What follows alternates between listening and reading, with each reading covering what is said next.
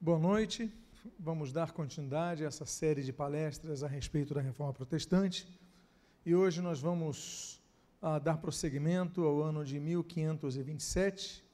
Vamos falar de dois grandes artigos que surgem, dois grandes ah, códigos doutrinários que surgem, tanto ah, os dois na Suíça, mas por dois movimentos diferentes, o movimento anabatista e o movimento reformado suíço, o movimento zwingliano, enfim.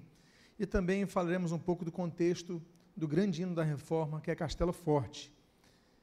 Eu quero lembrar, você que nos assiste, que nós, todos os slides estão aqui contidos nas páginas desse livro, Martinho Lutero, a Reforma Protestante, e você pode encontrá-los no site escritura.com.br. Então ali você tem à disposição todos os textos que estão projetados na tela do seu computador. Vamos então dar continuidade ao ano de 1527 e vamos falar do contexto dos, dos sete artigos de Schleitheim, que são os artigos dos anabatistas. É importante dizermos o seguinte, que cerca de um ano antes, como nós falamos na última aula, houve um assassinato promovido pelo Estado e conduzido pelos protestantes desse Estado, pelos reformados desse Estado, principalmente é, encabeçado pelo movimento de Zwinglio, que é o de Félix Mantes, era o líder anabatista. O crime dele foi rebatizar adultos que crescem no Evangelho e com fé então decidissem seguir a Cristo e, naturalmente, de maneira irônica, como nós mencionamos, a morte dele foi por afogamento. Mas isso, por outro lado, ajudou a divulgar a causa anabatista por toda a Europa. Muitos começaram a entender o seguinte: existe um movimento independente dos governos, independente dos estados, que está crescendo, incomodando. Incomodando, por exemplo, os movimentos luteranos, que são apoiados por príncipes alemães, e também os movimentos uh, reformados na Suíça, principalmente Zurique, apoiado pelo, pela Câmara Municipal de Zurique, e outras cidades também que vão abraçando essa causa. São movimentos independentes, chamados de anabatistas, ou seja, rebatizadores, ou seja, aqueles que batizam adultos. Então, eles, sendo muito perseguidos em Zurique, eles encontram, principalmente Zurique, eles encontram uma guarda muito boa em Estrasburgo. E Estrasburgo, quem estava ali é, ditando os rumos da reforma era um homem muito equilibrado, Marcin Butzer. Busser, como também é, é conhecido, ele era um pacificador. É um dos grandes reformadores da igreja que visavam pacificar todos os movimentos. Ele entendia que as divergências não podiam nos tornar inimigos uns dos outros. E os anabatistas que eram perseguidos pelos zwinglianos, eles encontraram uma boa guarda ali. E ali podiam se reunir com liberdade e propagarem suas ideias. Só que, como eles estão em Estrasburgo e são oriundos da Suíça, esse movimento começa a ser conhecido, dos anabatistas, como o movimento dos irmãos suíços. O líder desses irmãos suíços, Miguel Stadler, é, Sattler, perdão, ele começou então a elaborar um credo numa cidade chamada Schleitheim. É uma cidade que fica a 60 quilômetros de Zurique. E aí então eles começam a delinear essas doutrinas, e vocês vão notar que as doutrinas, esse código doutrinário, esse credo doutrinário ah, dos anabatistas, vai ser talvez o primeiro mais próximo dos credos doutrinários das igrejas evangélicas do mundo inteiro, assim como também incluída, incluídas as igrejas do Brasil. Ou seja, nós vamos ver muitas características do, da igreja evangélica mais próximas desse credo de Schleitheim, Schleitheim do que dos credos, uh, de vários credos protestantes, porque temos muitas coisas em comuns. Então, a introdução desse credo, nós lemos aí, aprovada pela Conferência dos Irmãos Suíços em 24 de fevereiro de 1527, sete artigos deliberados pela união fraternal de vários filhos de Deus. Os artigos que discutimos e que por unanimidade concordamos são estes. Então, outro detalhe é que esse artigo, então, ele une aquela congregação de irmãos suíços e eles aprovam de maneira unânime esses artigos. Vamos então partilhar a respeito de alguns deles. O primeiro artigo é talvez o que mais caracteriza esse movimento anabatista, que é a questão dos batismos, batismo nas águas ser claramente proibido às crianças. Porque, assim como os católicos romanos com o passar dos anos, passar do tempo, começou, os católicos romanos começaram a obrigar o batismo infantil, a criar um dogma do batismo infantil, é, o protestantismo ele manteve praticamente essa linha, Lutero manteve essa linha. Né? Os reformados suíços mantiveram essa linha, os anabatistas que quebram isso. Então, o primeiro artigo deles fala o seguinte, abre aspas, o batismo deve ser dado a todos aqueles que se arrependem e mudam de vida, e que verdadeiramente acreditam que seus pecados são levados por Cristo. E isso exclui todo batismo infantil, a maior e principal abominação do Papa.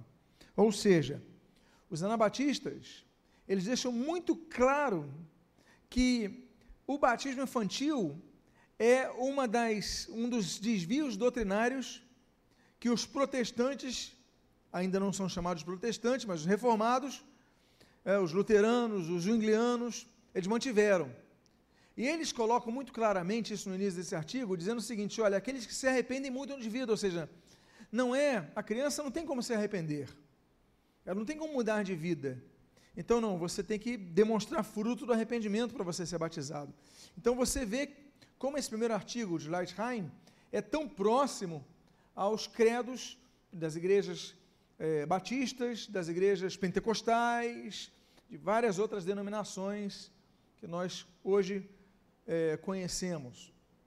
O segundo artigo, ele fala a respeito do banimento.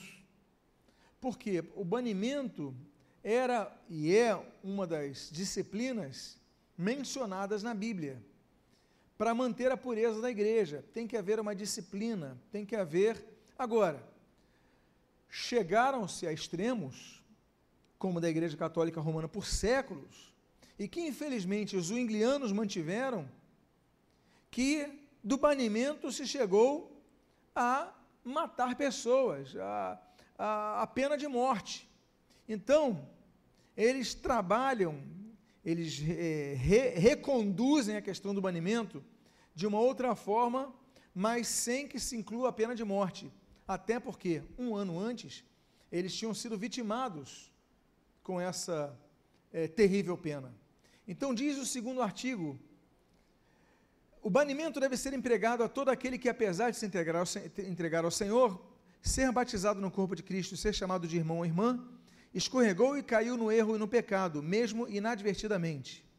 O mesmo deve ser, deve por duas vezes ser admoestado em segredo e na terceira vez abertamente disciplinado ou banido diante de toda a congregação, de acordo com o mandamento de Cristo em Mateus 18. Ou seja, eles colocam a questão do banimento como uma quarta, é, um quarto estágio depois de que a pessoa fosse procurada. Primeiras duas vezes, em segredo, olha, você está andando de maneira errada, tem que se acertar, você tem que andar na pureza, você pode contaminar a igreja, você.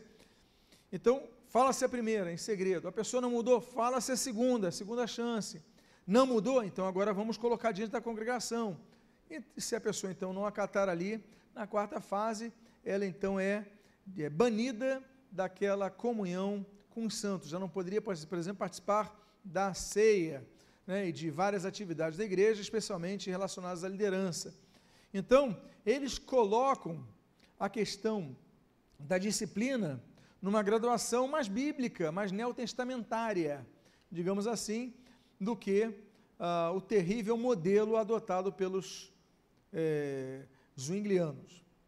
O terceiro artigo fala da Santa Ceia. E nota só, note bem, as pessoas para cearem, elas precisavam demonstrar uma vida santificada, porque qualquer um chegava nos templos, abria a boca e comia dos elementos. Fosse apenas o pão, numas, em muitas igrejas, e fosse o pão e o cálice em poucas igrejas, como nós já analisamos aqui há algumas aulas.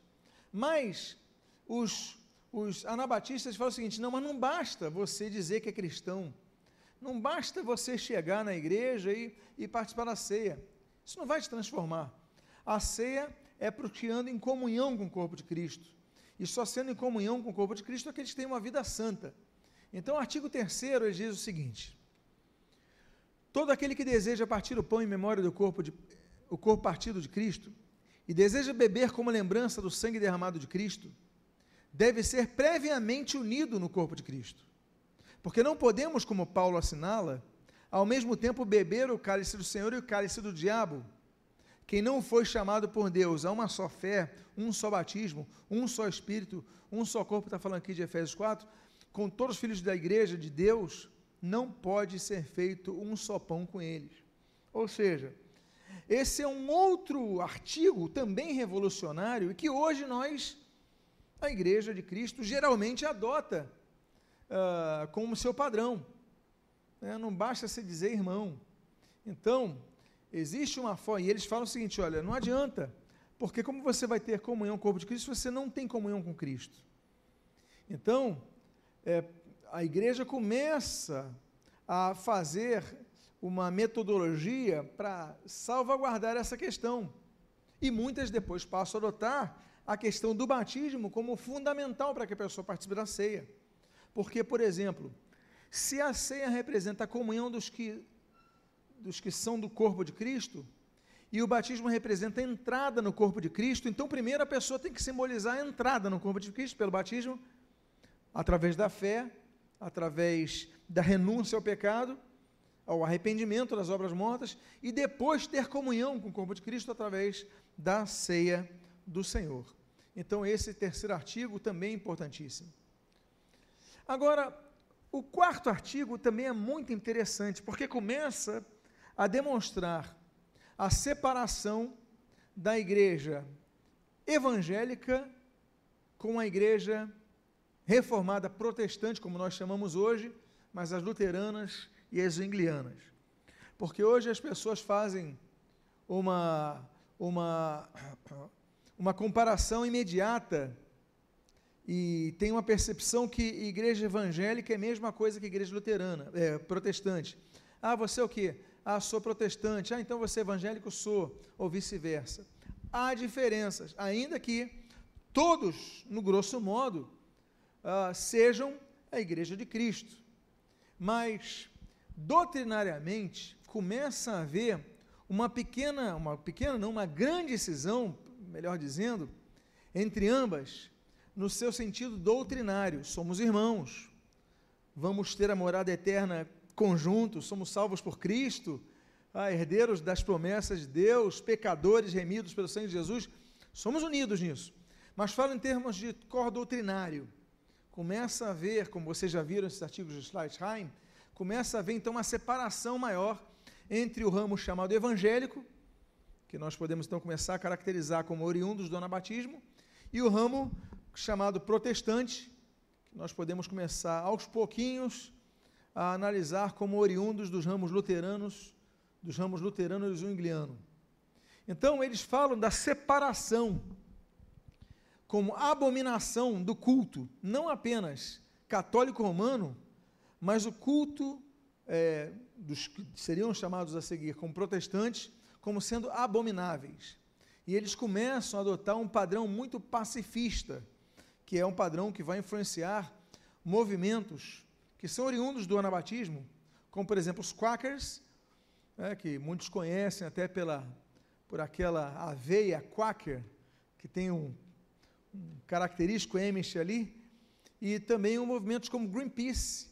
O Greenpeace é fundado por um casal anabatista que leva a questão do pacifismo a sério. Então, começa a haver uma separação e eles dizem o seguinte, abre aspas, por abominação se entende toda idolatria e serviços eclesiais católicos e protestantes, juramentos e compromissos de incrédulos, Assim também devemos abolir de nosso meio as diabólicas armas da violência, como a espada, armaduras e similares, e todo o uso delas para proteger amigos ou contra inimigos.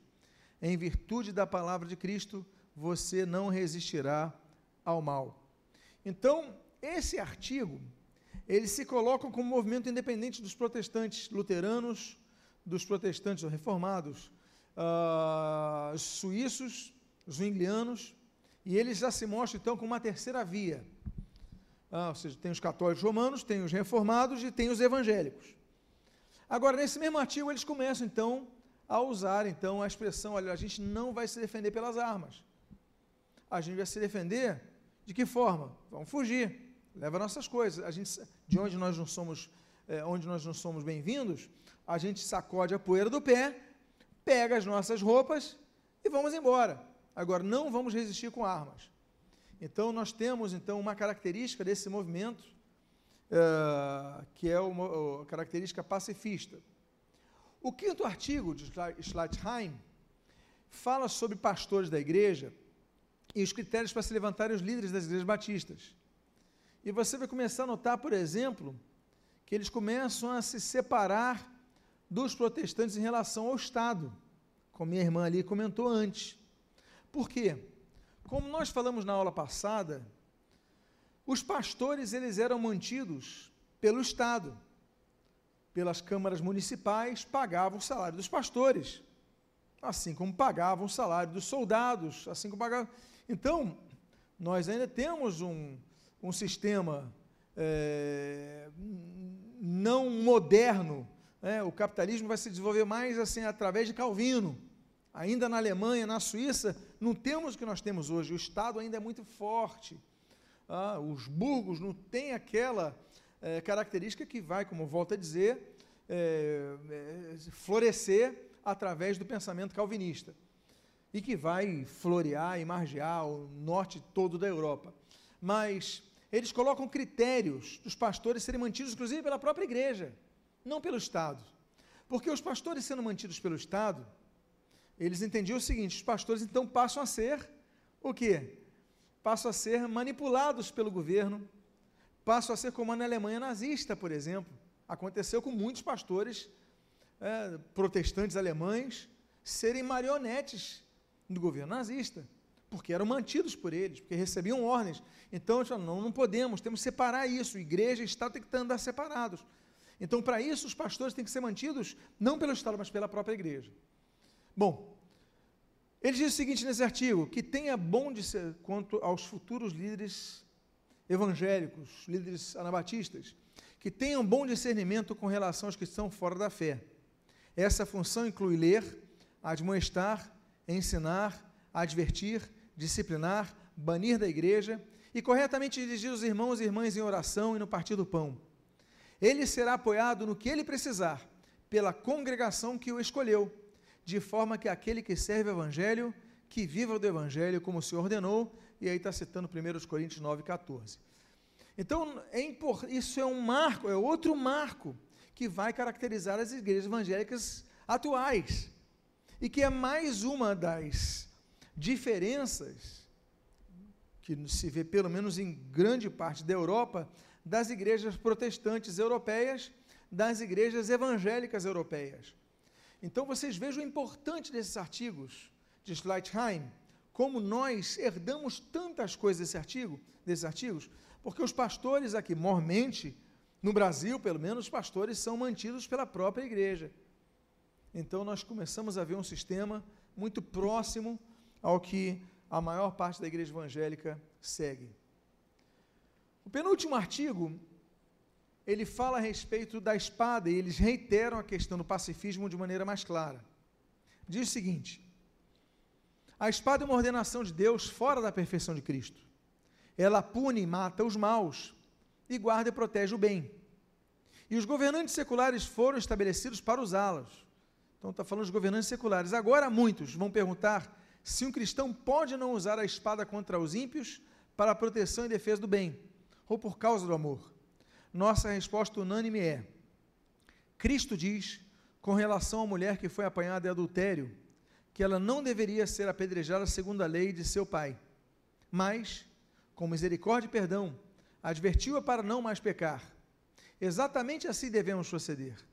Ele mesmo, Cristo, ainda proíbe a violência da espada quando diz: os príncipes deste mundo têm poder sobre elas, etc. Mas entre vocês não será assim. E por fim, o último artigo de Schleitheim, ele fala sobre o juramento, e que é uma das diferenças também em relação aos protestantes. Ele diz o seguinte: todo juramento é proibido. Não podemos executar o que prometemos ou juramos, pois não podemos mudar a menor parte de nós mesmos.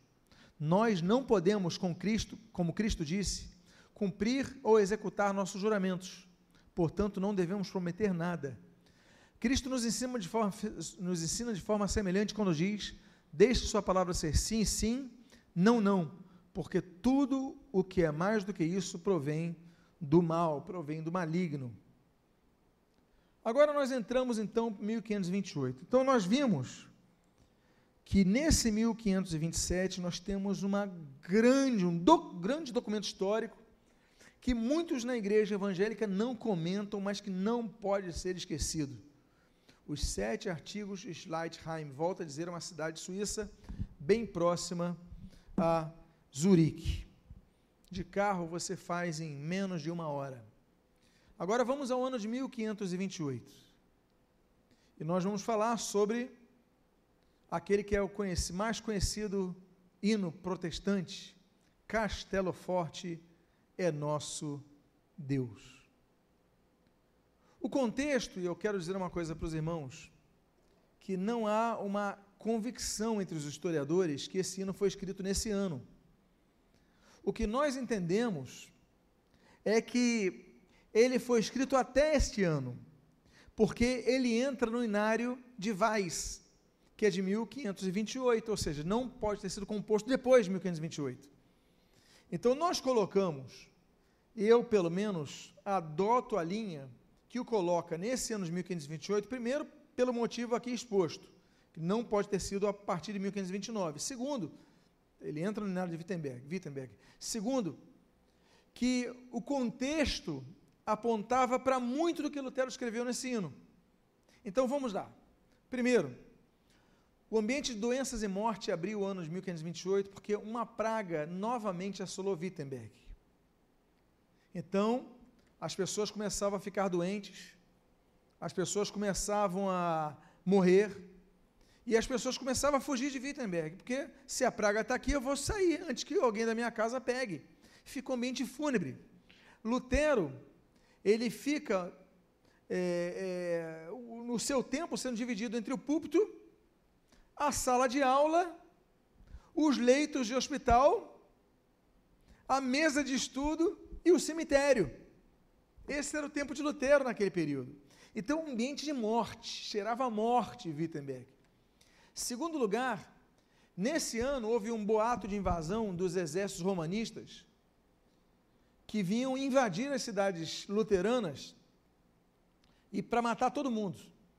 Então, por exemplo, Otto von Pack, ele vai mostrar uns documentos que são apócrifos, são espúrios, são fake news, que não é tão news hoje, mas enfim, mas eram os fake news da época. Há um príncipe luterano, Felipe de Hesse, Felipe I, falava, eles vão invadir a gente. Isso chega aos ouvidos de Lutero, Lutero fala, então, além da morte que está graçando a nossa cidade, ainda vão vir os exércitos romanistas e matar todo mundo. Terceiro, a primeira filha de Lutero, já falamos dos filhos, mas ele nasce, ele tem seis filhos. A terceira filha, Elizabeth, primeira menina, ela já nasce, ela nasce é, muito frágil, porque ela nasce no movimento de praga, de doença, não há remédio não pré-natal adequado, não há nada de cuidados como nós temos hoje. Então, ela, essa criança, ela consegue viver oito meses. Mas depois de oito, é uma criança muito frágil, Elizabeth. Depois de oito meses, Lutero vê a sua filhinha, tão amada, morrer. Lutero sucumbe. Entra num estado de humor depressivo, se guarda no seu quarto, E graças ao trabalho da esposa de Lutero, a Catarina, a Catarina ela ia todo dia sentar-se na cama de Lutero para ler a Bíblia para ele, que ele não queria nem ler a Bíblia, não aguentava nem ler a Bíblia. Então Lutero passa por um momento muito difícil. Olha a luta desse ano de 1528 para Lutero. Tanta luta, tanta dor, tanta tristeza. Morre tanta gente e agora morre a sua filha. Então se estima que nesse ano ele compõe o seu hino mais famoso que não é, não se chama Castelo Forte, se chama Salmo 46, o Salmo 46, Deus é nosso refúgio e fortaleza. Só que a primeira frase desse hino é Castelo Forte, nosso Deus, então as pessoas cantam todo momento e passa a ser conhecido como Castelo Forte. Mas o hino é Deus é nosso refúgio e fortaleza. Vocês estão vendo o contexto? Deus é nosso refúgio e fortaleza, porque tanta gente morre, tentam nos invadir, minha filha morre, mas olha, nele eu encontro refúgio, nele eu encontro fortaleza. Então ele escreve esse hino. Esse hino é tão famoso e se torna tão popular que essa melodia vai ser usada em trechos de outras obras clássicas, como de Bach, Mendelssohn, Wagner, Strauss, Debussy e Meyerbeer, dentre outros. Muitos vão usar a melodia de Castelo Forte dentro de suas composições. E aqui nós mencionamos as suas estrofes. Primeira estrofe: Castelo forte, nosso Deus, espada e bom escudo. Ou seja, espada diante dos exércitos católicos romanos estão vindo. E escudo na nossa defesa, defesa que to, com seu poder defende os seus em todo transe agudo. Com fúria pertinaz, persegue Satanás, com artimanhas tais e astúcias tão cruéis que iguais não há na terra. Quero dizer o seguinte: existem várias versões desse hino em português. Você que está nos vindo em vídeo, por exemplo, que é de alguma denominação, olha, nós temos esse hino no hinário da Assembleia de Deus, da Igreja Batista, da Igreja Metodista, da Igreja Wesleyana, da Igreja Presbiteriana, de várias igrejas, várias versões. A versão que eu uso é a versão mais antiga do português, ok? Então há pequenas diferenças aí do alemão. Então, Vamos à segunda estrofe. Diz: A nossa força nada faz. Estamos, sim, perdidos. Mas nosso Deus socorro traz e somos protegidos. Defende-nos, Jesus, o que venceu na cruz, Senhor dos altos céus, e sendo o próprio Deus, triunfa na batalha. Volto a colocar aquele contexto: morte, dor, sofrimento, ameaça de guerra mas ele entende tudo pela ótica espiritual, como nós falamos há pouco. Se quiser nos devorar, estou na terceira estrofe, demônios não contados, não nos podiam assustar, nem somos derrotados. O grande acusador dos servos do Senhor, já condenado está, vencido cairá por uma só palavra. A quarta estrofe diz: sim, que a palavra ficará, sabemos com certeza, porque ele entende o seguinte: a gente pode morrer, mas a palavra fica. Não é isso? Céus eternos de passar, mas a tua palavra não passará. Ele continua dizendo: E nada nos assustará com Cristo por defesa. Agora, olha essa frase, ele que perdeu a filha Elizabeth. Olha o que ele escreve aqui na terceira, quarta estrofe. Se temos de perder os filhos, bens, mulher, embora a vida vá, por nós Jesus está e dar-nos a seu reino. Até isso ele coloca naquele contexto. Lutero então começa a se recuperar naquele ano e começa a escrever os seus a base dos seus catecismos. Ele começa a pregar sobre isso. Ele começa a pregar então os temas basilares do daquilo que seriam os catecismos, que depois nós vamos falar, adiante nós vamos falar, na próxima palestra falaremos. Nesse ínterim surge uma segunda declaração doutrinária, um segundo códice doutrinário da região de Berna. Esse códice doutrinário já é dos reformados suíços, atrelados aos zwinglianos. Vocês lembram então que agora nós temos três ramificações muito começando a ficar muito delineados, delineadas. Os luteranos na Alemanha e na Suíça, os zwinglianos e os anabatistas. Lembram-se disso? Nós já falamos dos códices luteranos primeiros, nós já falamos hoje dos códices anabatistas e agora nós vamos falar das dez teses de Berna, que é uma grande cidade alemã, é, suíça, perdão, que vai adotar a reforma. Com o crescimento dos anabatistas e a declaração de fé, né, os sete artigos de Leitheim, os anabatistas se reúnem para um congresso com 350 representantes de várias cidades, Basileia, Estrasburgo, Constança, Augsburg, Ulm, Ulm para fazer uma declaração de fé deles. E aí, depois de 20 dias, eles resumem todos aqueles artigos em 10 artigos principais, 10 teses, com Haller e Kolb de Berna, Busser, que nós falamos, aquele homem que buscava sempre a pacificação de Estrasburgo, é, e outros, e aí, com a tradução para o francês de Guilherme Farrell, você vê então o peso que esse documento tem, e você então tem as suas dez teses. A primeira fala de uma das bases do protestantismo, que é solos Christus, só Cristo. Diz assim essa tese: A Santa Igreja Cristã, sobre quem somente Cristo é a cabeça, é nascida da palavra de Deus e se conforma na mesma, e não ouve a voz de estranho, ou seja, não nos interessa o que o Papa diga, não nos interessa o que os bispos romanistas digam, não nos interessa o que os, as declarações é, é, religiosas digam. O que nos interessa é o que a palavra diz. Nos conformamos com a palavra. Também, lembrando, por exemplo, de Münzer, não nos interessa as visões, que as pessoas, ah, uma visão de Deus, o Espírito Santo me revelou. Olha, tudo bem, mas eu só me baseio na palavra, não me baseio em visões, não me baseio num Papa, eu me baseio na palavra, solo, só a palavra de Cristo, somente Cristo a cabeça. E nesse sentido, nós vamos para a segunda tese, que é mais um fundamento sobre a primazia da palavra de Deus, que tem que base, é, basear, né, ser a base, balizadora de qualquer doutrina. A segunda tese diz o seguinte: a igreja de Cristo não pode fazer nenhuma lei ou mandamento à parte da palavra de Deus. Deste modo, as tradições humanas não devem ser nos exigidas se elas não estiverem fundamentadas na palavra de Deus. Ou seja, ah, o anjo disse para eu dar três pulinhos. Isso está baseado na palavra de Deus? Onde está escrito? Não está baseado, não, então não vou seguir.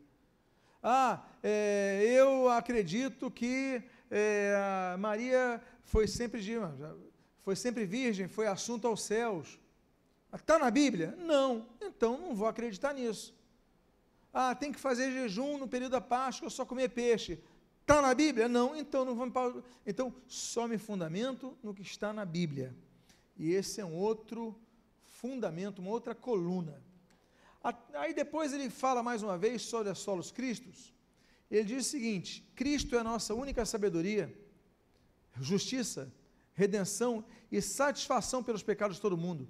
Assim sendo, nega a obra de Cristo quando se confessa que há outro fundamento de salvação e satisfação.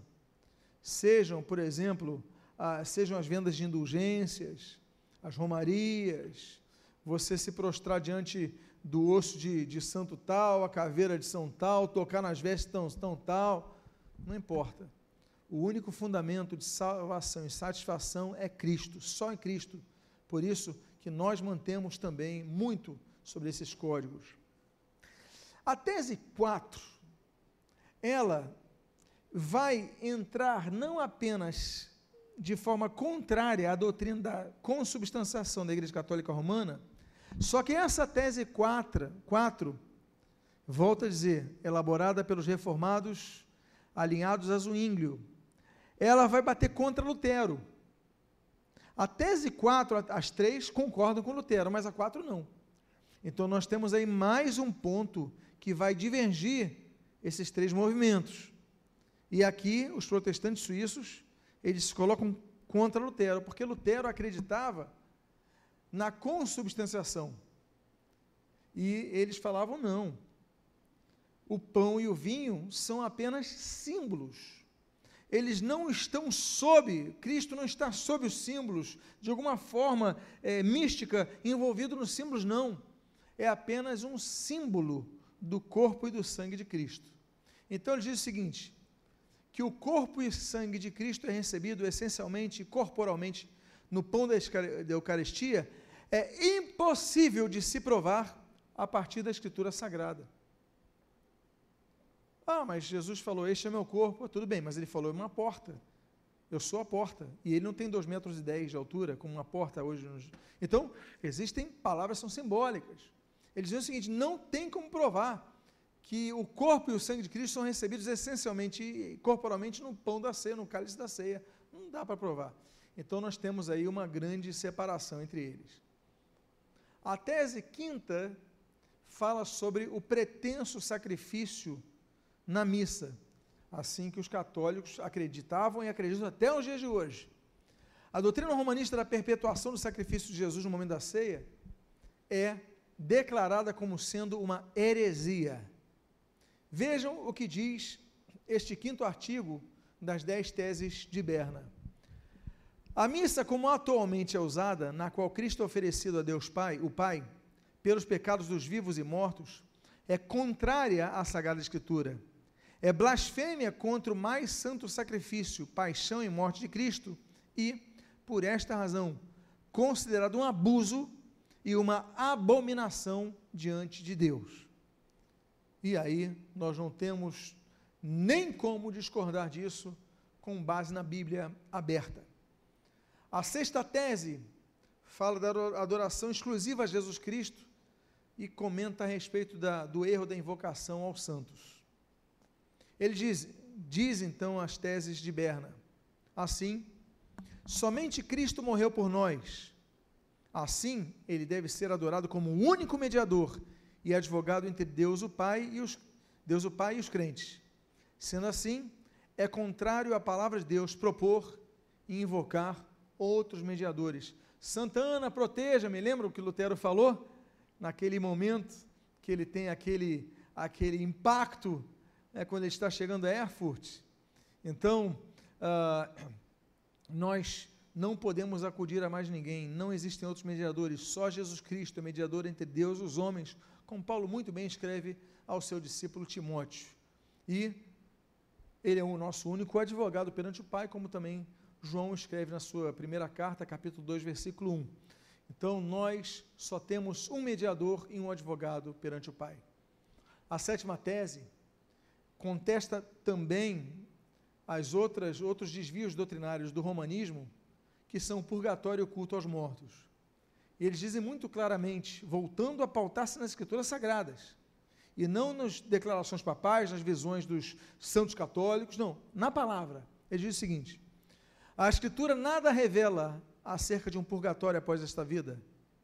Assim, Todas as homenagens aos mortos, como vigílias, missas pelos mortos, ritos fúnebres de sétimo dia, lâmpadas, candelabros e coisas desse tipo, desse tipo são inúteis. É perda de tempo, perda de esperança, perda de dinheiro, perda de tudo. É tudo inútil. A Escritura não revela sobre o purgatório após esta vida. Batendo mais uma vez de frente contra o catolicismo romano, a tese oitava, ela fala contra o culto às imagens e diz o seguinte: abre aspas. Adoração de imagens é uma prática contrária à Escritura, tanto nos livros do Antigo como no Novo Testamento. Deste modo, como as imagens desonram a si mesmas e são um perigo, deveriam ser abolidas como objeto de adoração. A gente só venera. Olha, entre a teoria e a prática, um abismo colossal. As pessoas adoram, as pessoas pedem proteção, as pessoas pedem direção. Ah, eu só venero, você adora você coloca como esperança, você deposita a sua fé naquilo. Então eles falam isso daí, devem ser abolidos como objetos de adoração, porque se tornam objetos de adoração. Então, meus amados irmãos, nós vemos que esses reformados 305 teólogos da Suíça e de Estrasburgo, eles se reúnem para fazer um documento muito claro a respeito desse, dessas diferenças. A penúltima tese fala sobre o celibato clerical. E nós lemos o seguinte, que é mais uma das inovações do catolicismo romano que vão surgir a partir do século XII. Pedro era casado, os discípulos, eram, os discípulos de Jesus, os apóstolos, eram casados. Aí eles inventam que não, peraí, vamos voltar às escrituras. Ele diz o seguinte: o matrimônio não é proibido na Escritura para nenhuma ordem ou condição de homem. Pelo contrário, ele é ordenado e permitido a todos os homens como meio de impelir a fornicação e a impureza, como Paulo foi tão claro. E por fim, a décima tese fala sobre a pureza sexual e foi excelente porque abordou a questão da santificação. Nem todos as declarações, todas as declarações, códigos doutrinários abordam essa questão como os de Berna adotam. Diz assim: Assim, de acordo com a Escritura, um assumido fornicador precisa ser excomungado, porque ele está vivendo uma vida de solteiro luxuriosa e impura, que é tão pernicioso para qualquer pessoa e muito mais para o sacerdote. Ora, o clero era celibatário. Eles viviam procurando mulheres, quando não homens. Então, falou: olha, o fornicador precisa ser excomungado. Não pode. Ele está vendo uma vida luxuriosa impura. E é perniciosa essa vida. Imagina ainda mais que o sacerdote. Então, falam para se casar, falam contra essa questão e batem bem nessa tecla. A partir da próxima aula, nós avançaremos então para o ano de 1529. Que Deus abençoe sua vida rica abundantemente. Obrigado por nos acompanhar. Que Deus te abençoe.